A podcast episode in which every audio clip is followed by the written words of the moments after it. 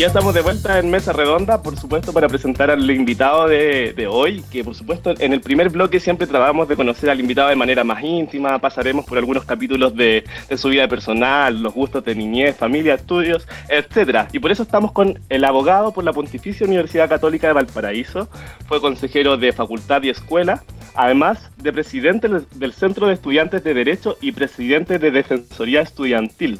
Fue coordinador de la red Movamos en la región de Valparaíso y actualmente es coordinador del área social de la Fundación Piensa. Y tiene un podcast de conversaciones sobre el deporte que se llama Más allá de la cancha en Spotify, Apple Podcast y Amazon Music. José Manuel Valdivieso, muy bienvenido a Mesa Redonda. ¿Cómo estás?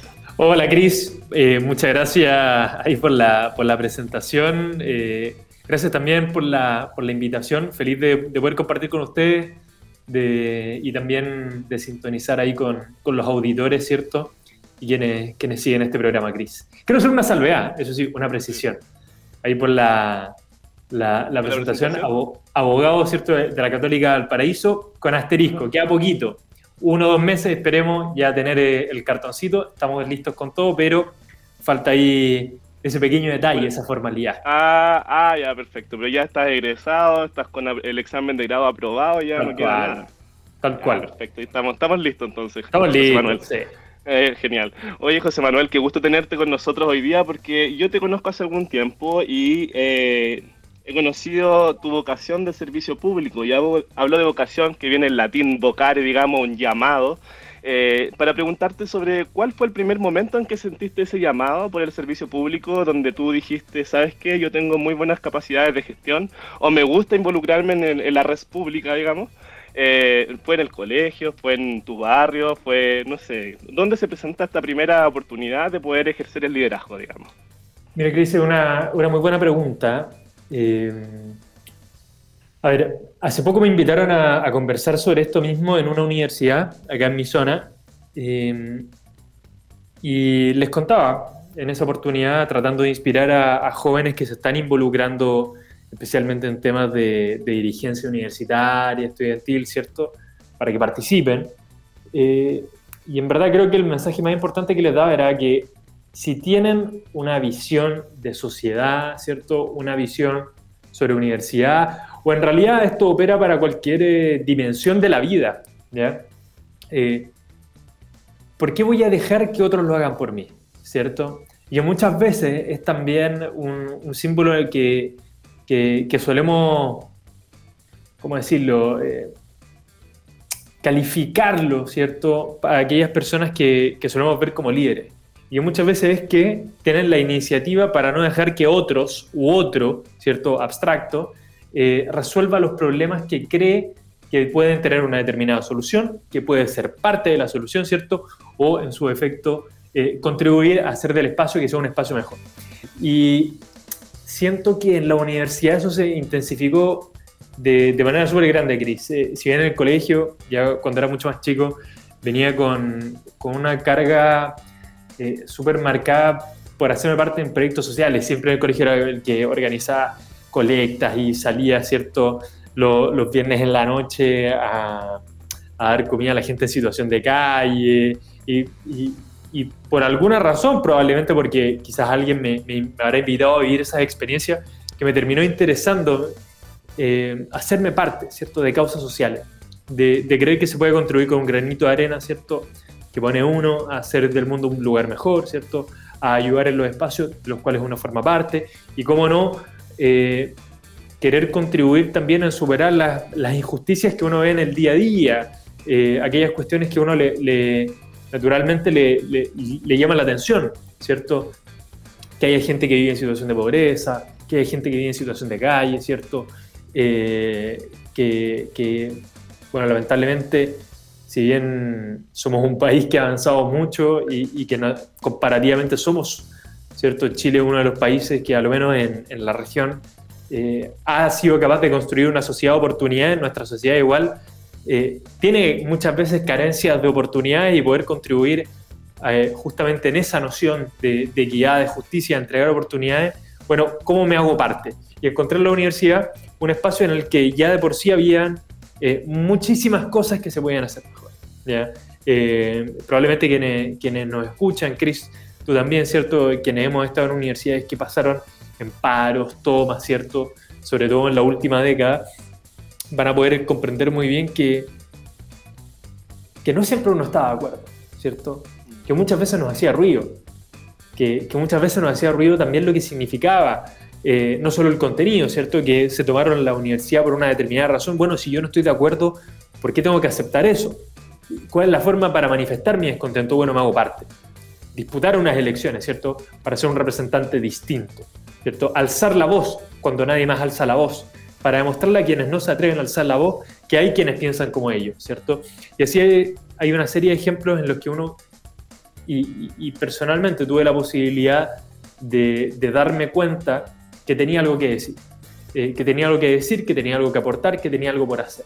Porque si no estaba de acuerdo, estaba en determinado descontento con la forma en cómo se hacían las cosas, cómo se decían las cosas, ¿cierto? Aquello que nos representaba y nos convocaba, bueno, entonces yo también tenía que ser capaz de convocar, de representar y mostrar que se podían hacer las cosas de una forma distinta, Cris.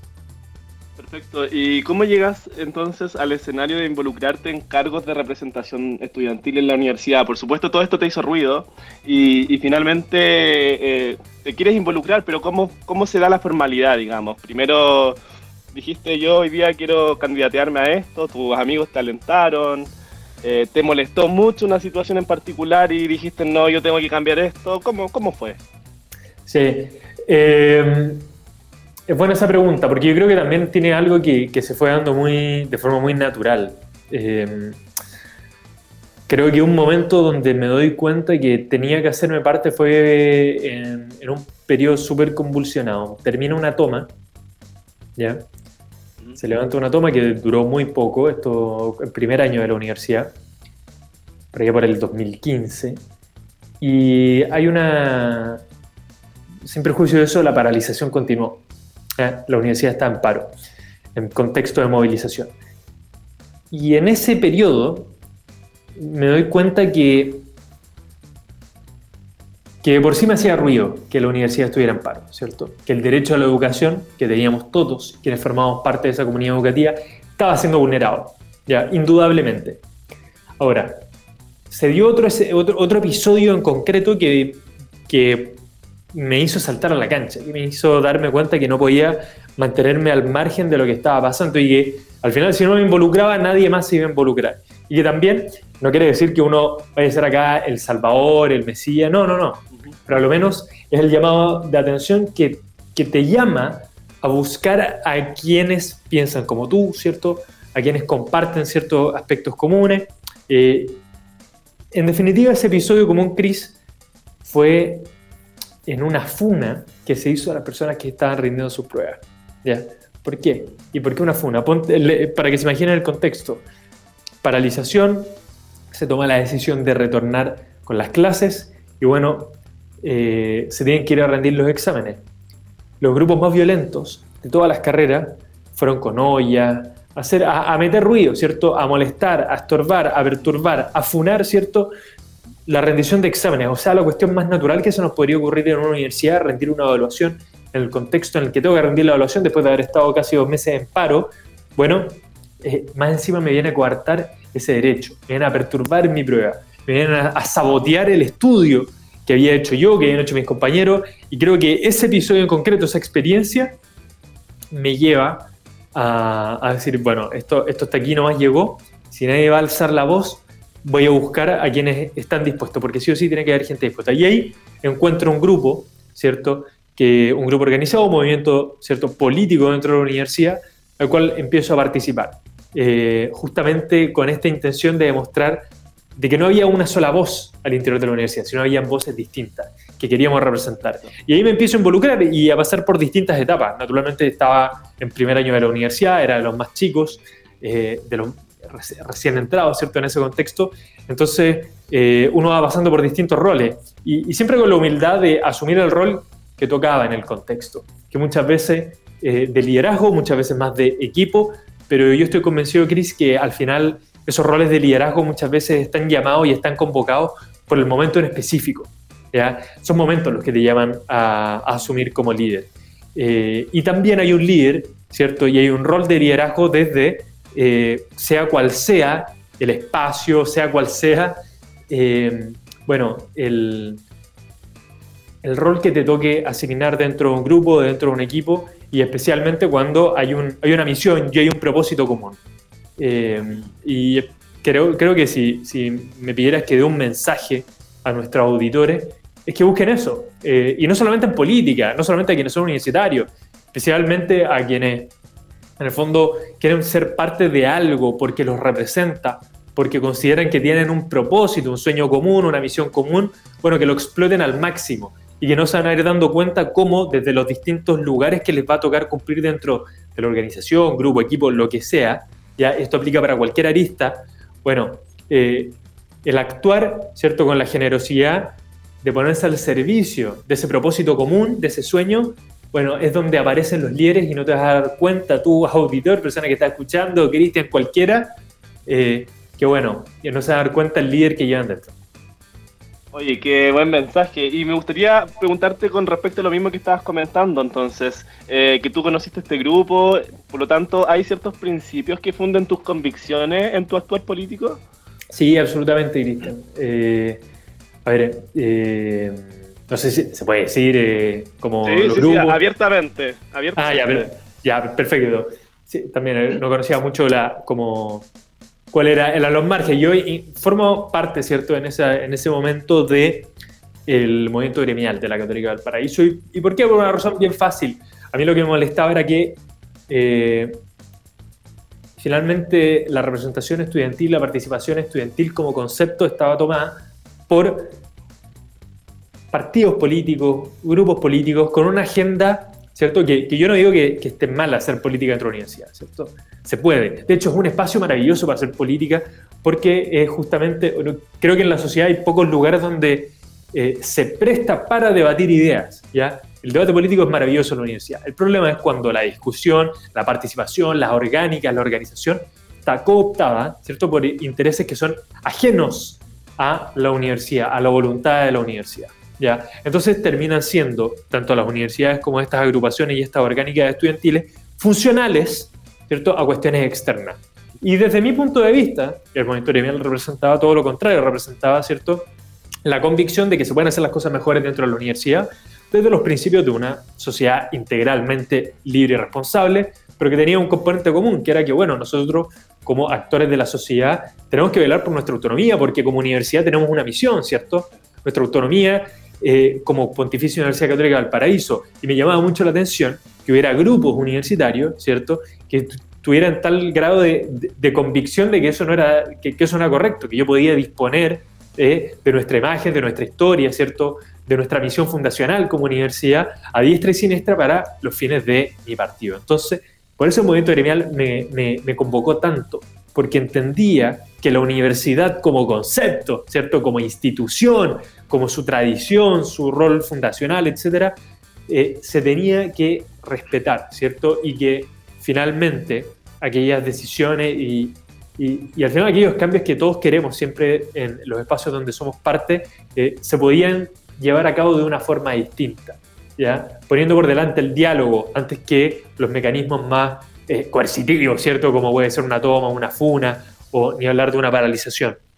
que, que en el fondo había que salir a disputarles la cancha a quienes se la venían tomando desde hace ya varios años eh, y que finalmente la baja participación, porque bueno, creo que cualquier persona que haya visto alguna vez el resultado de una votación de federación eh, sabrá a qué me refiero, que vota un porcentaje muy pequeño del padrón electoral con quórums que realmente son mínimos, son ínfimos, eh, y al final pareciera ser que le hablan unos pocos. Entonces yo me preguntaba, bueno, ¿por qué no somos nosotros quienes les hablen a quienes eh, no se está manifestando, a quienes no están ni ahí. Pero, lamentablemente ese no estoy ni ahí siempre llega hasta que la universidad está en paralización, está en toma, porque ahí nos afecta a todos. Entonces, raya para la suma no da lo mismo. Y al darme cuenta de que no da lo mismo, bueno, encontré ahí también un colchón a partir del cual eh, defender ideas, defender ideas y debatir, hacernos parte del debate universitario. Y sin duda, me imagino, representaste a tus compañeros porque fuiste electo consejero de facultad, de escuela. Presidente del Centro de Estudiantes de Derecho, presidente de Defensoría Estudiantil, cargos no menores. Y en cuanto al movimiento gremial, que tú aclares efectivamente que es autónomo, un cuerpo intermedio completamente independiente, pero que sí está vinculado a la red Movamos, digamos, que es una red de movimientos gremiales en todo el país, desde Arica a Punta Arenas, cada uno conservando su autonomía, como tú lo decías. Y me imagino que ahí se conecta eh, tu participación de después participar como coordinador de la región de Valparaíso en la red Movamos, ¿o no? Efectivamente, efectivamente. Eh, al final, como te decía, uno va pasando por etapas. Eh, ese primer año, bueno, ingreso, participo en distintos proyectos. Eh, después, posteriormente, uno va formando parte de repente algún centro de alumnos, buscando otras personas, porque no éramos los únicos. Empiezan a aparecer otras agrupaciones que también compartíamos componentes comunes. presentaba una lista al centro de estudiantes, como bien tú comentabas, salimos electos, ¿cierto? Eh, buscando también algo que, siempre me ha hecho sentido, que es el no atrincherarse, apostar por, eh, por juntarse con quienes compartes componentes comunes por ese propósito que puede llegar a ser común. Y creo que esa fue la gran virtud de lo que logramos en ese momento, eh, lograr representar ¿cierto? y avanzar en la agenda universitaria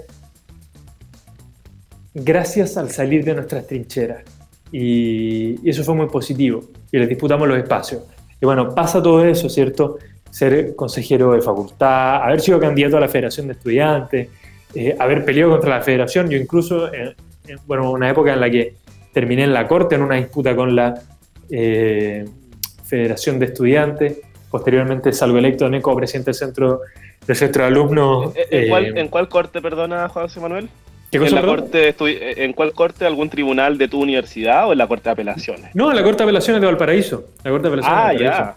Sí, interpuso un recurso de protección eh, justamente por un chanchullo que se hizo por parte de la Federación de Estudiantes buscando eh, acallar a quienes piensan distinto. Eh, a ese nivel. Quedarse ahí con, su tajada de la torta, no soltarla, eh, y que fue bastante mediático y terminó devengando incluso en una reforma estatutaria para solucionar el problema que, que, había suscitado a partir de una interpretación estatutaria muy, eh, ¿cómo decirlo?, muy eh, ventajosa, eh, muy artificial incluso por parte de la Federación de Estudiantes. Y bueno, con posterioridad a eso, ya de salida de la universidad, me, me, llaman justamente de esta red Movamos que se dedica precisamente a impulsar los liderazgos jóvenes que comparten esta raíz común de ser eh, parte de movimientos gremiales o, el componente común de esta visión de universidad y sociedad que tiene gremialismo. Entonces, por lo tanto, eso me...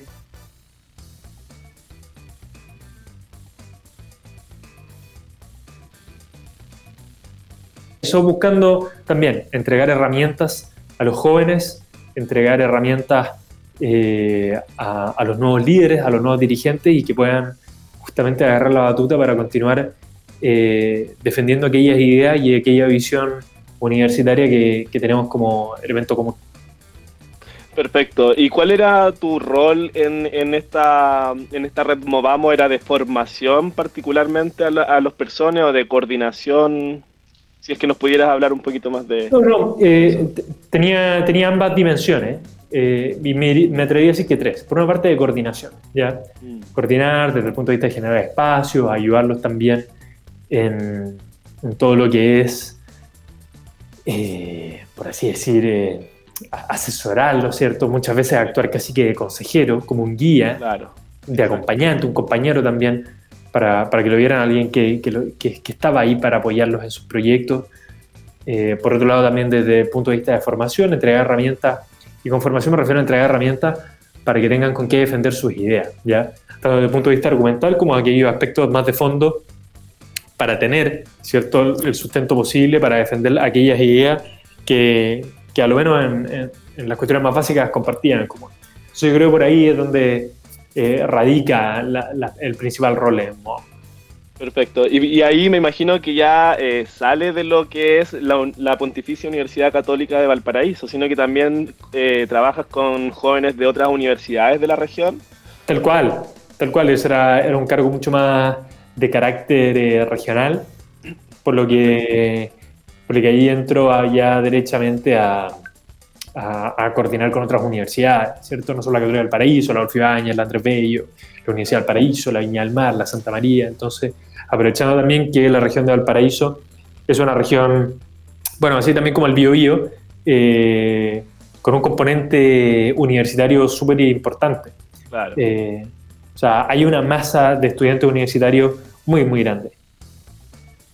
Perfecto. Y, luego llegas a la Fundación Piensa, eh, primero como pasante, ¿verdad? Nosotros, de hecho, hace un tiempo tuvimos a Juan Pablo Juan Pablo, ah, el apellido de Juan Pablo se me, se va. Rodríguez, mi jefe. Juan Pablo Rodríguez. Juan Pablo Rodríguez lo tuvimos en, algún capítulo acá de, Mesa Redonda y de hecho invitamos a nuestra audiencia que si lo quieren revivir tanto este capítulo como el que tuvimos con Juan Pablo u otros invitados lo pueden hacer por Spotify, Apple Podcast y también por YouTube. Eh, llegaste como pasante a la Fundación Piensa. Sí. Y, Llegó pasante, pero, pero pero eso también en, en periodos distintos. Yo fui pasante justo antes de ser presidente del Centro de Estudiantes de Derecho. Entonces pasó, pasó harto tiempo entre medio que yo hice esa pasantía y que volví a la Fundación Piensa. Ya, perfecto. Y actualmente estás desempeñando un rol eh, en, la, en la Fundación Piensa, lo, lo, dije hace un rato, coordinador del área social. Igual tiene mucha vinculación con eso. Tal cual, coordinador. ¿Cuál es el trabajo que están haciendo en, eh, mira, Cris, acá en el área social estamos, estamos con varios proyectos. Ya nuestra misión es justamente darle y apoyar todo lo que es la vinculación, ¿cierto? No sé si con el medio, pero con el territorio al menos de parte de Fundación Piensa. Y eso no necesariamente significa, eh, eh, porque me imagino que con lo que acabo de decir alguien se puede imaginar, ah, bueno, ya están ahí juntándose con, o reuniéndose con las juntas de vecinos. No, no necesariamente es eso. Ya, eh, nosotros lo que buscamos es hacer de Piensa un punto de encuentro.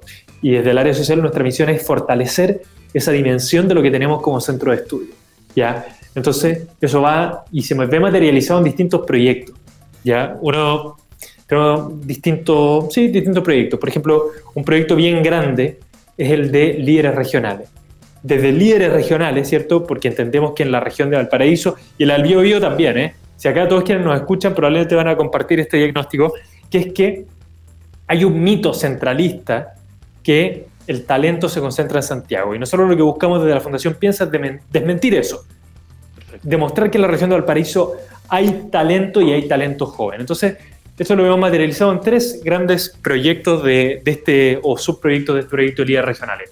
Por una parte, tenemos todo lo que es el trabajo con secundarios. ¿ya? Desde hace casi ocho años, sí, ya este año fue, fue la octava versión, de hecho, se realiza el Congreso Secundarios o Jornada Líderes del Mañana, que lo que busca es congregar a los distintos centros de alumnos de establecimientos secundarios, ¿ya?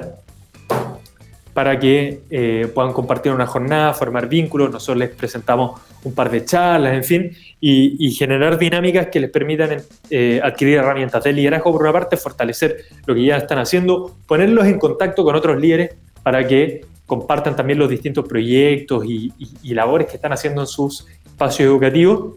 Eh, y puedan fortalecer su red, digamos. Tal cual, fortalecer su red. Por otro lado, tenemos el trabajo con universitarios, ¿ya? con una escuela de políticas públicas que justamente lo que busca es eh, entregar también una, una pincelada de lo que se hace y lo que significa el mundo de las políticas públicas, buscar involucrar a los jóvenes con, especialmente los universitarios y universitarios interesados con eh, aspectos de liderazgo, bueno, darle esa pincelada de que en lo público hay un campo muy interesante de cosas que se pueden hacer, que hay problemas que muchas veces vemos como políticos que en realidad son problemas de política pública y entrar a analizarlo, entrar a conversar sobre aquello, ¿cierto? Y entregarle también esas herramientas a los universitarios. Y por último, Cris, nuestra red de jóvenes líderes piensa, ¿cierto? Que se concretiza a través del concurso anual de jóvenes líderes de la región de Valparaíso. ¿ya? Este, este año nos dispusimos a organizar el concurso de jóvenes líderes Piensa, ya en torno también a lo que es una gira, una gira regional acerca de, acerca de este concurso, ir a buscarlos. Como te decía, está este mito centralista, ya, eh, de que en las regiones no hay talento, que en nuestra región no hay talento. Nosotros dijimos, bueno, vamos a buscarlo, porque también me imagino que pasa en el Biobío, que hay centralismo, ¿cierto? Que probablemente en Concepción se concentra gran parte ¿cierto? de la población y muchas veces en este tipo de instancias participa solamente la gente de la capital regional. Acá pasa lo mismo. Entonces recorrimos cada provincia de la región de Valparaíso, ¿ya? buscando ahí en los recovecos de las distintas comunas, pueblos, eh, aquellos líderes que están haciendo cosas distintas por su comunidad, haciendo cosas importantes por darle valor a nuestra región y naturalmente cambiando, cambiando el mundo, cambiando Chile desde los lugares rurales, las zonas costeras, ¿cierto? Las zonas más cordilleranas de nuestra región. Eh, y tuvimos un boom de postulaciones como nunca, así que la gira dio frutos. Eh, ahora estamos en la fase ya de selección, hubo entrevistas con eh, las personas que, que pasaron la primera etapa de filtro, así que, así que nada, pues Cris, próximamente van a estar, vamos a estar lanzando los ganadores del concurso Jóvenes Líderes del año 2023, que es un concurso, si me, permite, que se premia en todas las categorías, porque vemos que hay liderazgo, no solamente el, líder político ese que se para delante de una audiencia y, que probablemente genera movilizar masas, no, nosotros reconocemos que hay un liderazgo, por ejemplo, en el científico que está haciendo un paper, una investigación que, eh, bueno, tiene un impacto considerable. La persona del mundo que, no sé, eh, medioambiental está contribuyendo, desde las artes y las culturas, también hay personas muy importantes que con sus obras y testimonios, bueno, están generando un impacto positivo en que le sigan. Ni hablar en el mundo del deporte, tenemos grandes deportistas que postularon, eh, postularon, por ejemplo, y bueno, y han sido premiados también personas de categoría de deporte. Este año tuvimos la, la virtud que postularon personas de nuestra región que, por ejemplo, compitieron en el Mundial de Rugby, eh, hay una medallista eh, panamericano también que postuló, otro para panamericano, deportista paralímpico que también participó, todos con testimonios de superación importantísimos, que finalmente esos son los testimonios que nos llevan a eh, justamente seguirlos. Y reconocemos ahí desde Fundación Piense y este concurso Jóvenes Líderes, bueno, que hay liderazgo también en todas esas personas, por eso premiamos en distintas categorías a jóvenes de 18 a 35 años, así que próximamente pueden ver quiénes serán los ganadores. Oye, qué tremendo el trabajo que están haciendo en el rol social, tanto con secundario, universitario y líderes, que van más allá de, por supuesto, la, universidad. los felicito por ese trabajo, José Manuel. Y en base a que has participado en estos grupos de, por ejemplo, eh, movimiento gremial de tu universidad, que tiene hartos líderes, líderes que fueron grandes políticos en su momento y otros que hoy en día lo están siendo. Por ejemplo, en, alguna oportunidad entrevistamos a José Carlos Mesa, diputado de la República en este mismo programa y que fue también del mismo movimiento en el cual tú perteneces. Eh, y por eso te pregunto, ¿te gustaría el día de mañana quizás enfrentar algún desafío de representación popular? Mira, Cris, la verdad no lo tengo claro. Eh, no digo que no inmediatamente, ni tampoco digo que sí inmediatamente. La verdad no me da pudor, y creo que no me daría pudor decirlo que sí. Eh, pero para mí es importante eh, tener una claridad interna previa, que es sentirme que tengo algo que puedo aportar, ¿ya? Eh, y cómo eso se vincula también con mi propósito interno, cuál es mi sueño, ¿cierto? naturalmente asumir eso es asumir un rol de liderazgo político. estoy dispuesto, ¿cierto?, a ofrecer un propósito del que estoy convencido, ¿cierto? Y, la verdad, de momento, a lo menos en el corto mediano plazo, creo que tengo que adquirir también, y, esto es una reflexión súper personal, pero, pero ya que me lo preguntas, eh, la comparto con ustedes. Eh, eh, avanzar también en, resolver esas inquietudes, ¿cierto? Más en mi fuero interno, que me permitan, bueno, sentirme con la confianza de, de vale, vengo acá a aportar, vengo acá a aportar porque tengo un propósito y yo quiero convocar a aquellas personas que comparten mi propósito común. Y bueno, y, si me siguen, bienvenido y ojalá que sea algo lo más colectivo posible para, tratar de ser eh, lo más representativo y, como digo, ser un aporte también en la dimensión política y obviamente en la dimensión técnica. O tú me ponías el caso de José Carlos, que es diputado. Bueno, eh, creo que también hay experiencias vitales fundamentales previas a asumir esos roles. Yo soy bastante crítico, por ejemplo, del actual presidente de la República, que creo que no ha tenido las suficientes experiencias vitales, por ejemplo, para ser presidente de la República. Eh, creo que eso se aplica eh, a, distintos espacios. Entonces, eh, de momento estoy, estoy resolviendo esas inquietudes internas que creo que son muy necesarias, mm. justamente para, si es que en algún momento llega la oportunidad de asumir algún desafío así, bueno, vamos con todo nomás. Oye, muy de acuerdo. Eh, exactamente, comparto al mil por ciento tu opinión porque lo escuché hace un tiempo, no recuerdo particularmente de quién, eh, en un programa de televisión que decía el primer acto de corrupción es asumir un cargo para el cual no se estaba preparado. Y, y quizás uno está preparado, pero necesita ahí la convicción de estar seguro, tomar una medida mesurada para poder enfrentar eh, de la mejor forma posible el rol que te va a tocar en, donde sea que vaya. Y José Manuel, te quiero preguntar algo también. Esa frase. sí, a mí me hizo mucho clic. Mucho muy, muy potente. De verdad.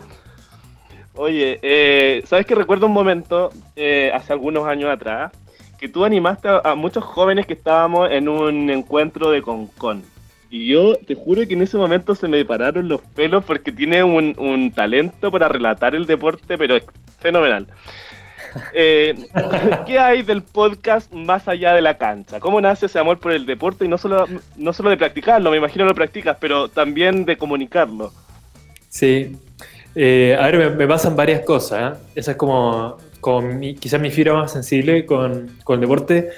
Por, bueno, por varias cosas. Uno, porque también es un hobby. Esto me, apasiona. Soy hincha del fútbol, fanático de mi equipo, ¿cierto? De la selección. Eh, muy, muy futbolero en ese sentido, pero sigo también muchos otros. practico tenis. me encanta seguir. Sé, ahora me, me, me todo el mundial de rugby, los panamericanos, fui a ver el handball, qué sé yo. Me gusta, me, me, apasiona y lo disfruto mucho, ¿cierto? Creo que es de mi, mis pasatiempos favoritos, no solo practicarlo, sino también acudir a espectáculos deportivos, en fin.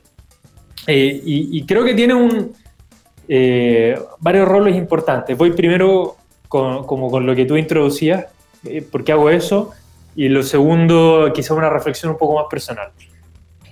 Eh, lo primero llegó a eso, eh, yo hice mi tesis en la universidad en torno a temas de derecho deportivo. Bueno, como contabas tú en la introducción, estudié derecho, eh, hice mi tesis en torno a ese tema y mi profesor guía me invita ¿cierto? A, participar, a trabajar con él en, su estudio de abogado, un estudio pequeño, y que querían desarrollar también un proyecto de un podcast en el que habláramos, no solo de derecho deportivo, sino también de deporte en general, entrevistar personas, y terminó saliendo un proyecto maravilloso con muchísimos capítulos en los que hemos ido conversando, eh, bueno, eh, reflexiones en torno a contingencia, la que podemos aportar desde la cuestión más profesional como derecho deportivo, ¿cierto? Eh, pero también conocer testimonios de deportistas, de... Creo que eso te, inevitablemente te termina abriendo la cabeza, el corazón, para entender también lo que hay detrás, ¿ya? Eh, Chile es un país que, que, no tiene una cultura deportiva rica, ¿ya? lamentablemente. Si miramos para el lado, vemos a Argentina que tiene una cultura deportiva, pero eh, al cubo, ¿cierto? Ni hablar en otros países. En Chile generalmente lo que conocemos son historias y testimonios de mucho esfuerzo, de mucha superación, eh, que responden también a esfuerzos familiares, esfuerzos de comunidad específica, eh, también con un, toque muchas veces de haber sabido aprovechar oportunidades únicas que se les presentaron. Entonces, eso evidentemente a lo menos desde lo que me, tocó hacer con ese proyecto, que era darle visibilidad, poder visibilizar personas. Y no sé, hace poco estuve reescuchando algunos capítulos de, de la temporada pasada. Eh, por ejemplo, eh, hace un rato ponía el caso de, un, un, líder incluso de la región, Vittorio Lastra, con quien tuve la posibilidad de grabar un episodio, eh, él participó en el Mundial de Rugby. Fue la primera selección de cóndores que jugaron, ¿cierto? Eh, la cita máxima planetaria, ¿cierto? De la disciplina. Y hay una parte muy bonita en esa entrevista que tuvimos, esa conversación, en la que él cuenta y decía, bueno, nosotros somos la punta de lanza de lo que queremos hacer ¿cierto? Para eh, el rugby chileno y el deporte chileno, ¿cierto? Lograr ir, y esto fue antes que clasificaran al Mundial, lograr ir al Mundial y, y, convocar a más gente. Y creo que el ruido que vemos ahora y que generó, ¿cierto?, la participación en el Mundial, eh, los niños que se involucraron, cómo se involucraron personas que jamás habían tenido acercamiento a este deporte, demuestra que en verdad se cumplió con ese propósito. Y detrás hay, una, hay muchas historias de esfuerzo, ¿cierto?, de superación, de sacrificio, que no conocemos, nosotros lo conocemos cuando salen a la cancha. Entonces, por eso es muy lindo y me, emociona y creo que a, todos, generalmente, y creo que es un tema muy interesante para estudiarlo, ¿por qué las historias de superación deportiva, ¿cierto?, nos inspiran, nos convocan. Y creo yo, Cris, es como reflexión que nadie me pidió, pero te la comparto. No, te la pedimos, con, por favor. creo, creo yo que, que generalmente nos, nos, gusta, nos gusta verlas, seguimos el deporte, ¿cierto? Seguimos esa, esas, esas historias, ¿cierto? Espectaculares de superación. Por ejemplo, Messi, que se tenía que inyectar hormonas de crecimiento y irse a vivir solo a España, en fin, todas esas historias de superación, eh, que muchas veces las vemos en películas, en fin, documentales, eh, nos inspiran porque nos vemos muchas veces reflejados en la dimensión que nos toca vivir. ¿ya? No solamente al que es deportista amateur, al, que quiere eh, mejorar un lugar en el ranking, que quiere ganar el campeonato comunal, sino que también nuestro día a día, ¿cierto? En nuestro día a día nos vemos enfrentados a esa adversidad y el deporte es una forma súper gráfica de encontrar valores como la superación, como la disciplina, ¿cierto? Como el esfuerzo, eh, como ponerle un poquito más de corazón para alcanzar el propósito.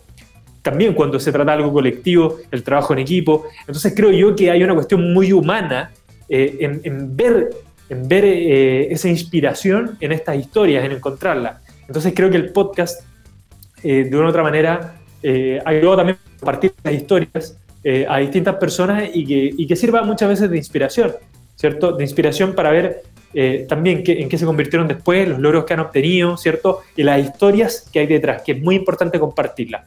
Por una parte, por lo que te decía, porque nos inspiran, nos movilizan, pero también por otra parte, porque son un llamado de atención y un tirón de orejas a las autoridades eh, entendiendo lo importante que es el deporte para el desarrollo de una sociedad, ¿cierto? Eh, ver ahí un valor, ver ahí un valor en la superación de la pobreza, ver ahí un valor, ¿cierto?, en la disminución de la delincuencia, si lo pensamos en el largo plazo, en entregar valores, desde el punto de vista de la salud, ni hablar, una sociedad más sana, ¿cierto? Una sociedad que, eh, que su primer médico es uno mismo, que tiene un estilo de vida saludable. El deporte es la primera puerta de entrada a eso. Y así una serie de cosas, Cris, que creo que, muchas veces lo dejamos de lado, sobre todo en la discusión pública, que los panamericanos abren esa puerta y que bueno, hace casi dos años que con este podcast eh, nos vimos en, en ese desafío de querer contribuir a aquello. Oye, qué tremendo. Y dejamos invitadísimo a toda nuestra audiencia que te pueda seguir, a que pueda suscribirse más allá de la cancha. Me entiendo perfecto ahora el nombre del podcast. Lo pueden encontrar en Spotify, en Apple Podcast y en Amazon Music. Eh, muy invitados, más allá de la cancha. José Manuel, queridos auditores, nos vamos a una pausa musical. Nuestro tío Christopher Gode nos va a, a dejar un tema que es Cake by the Ocean by Dance.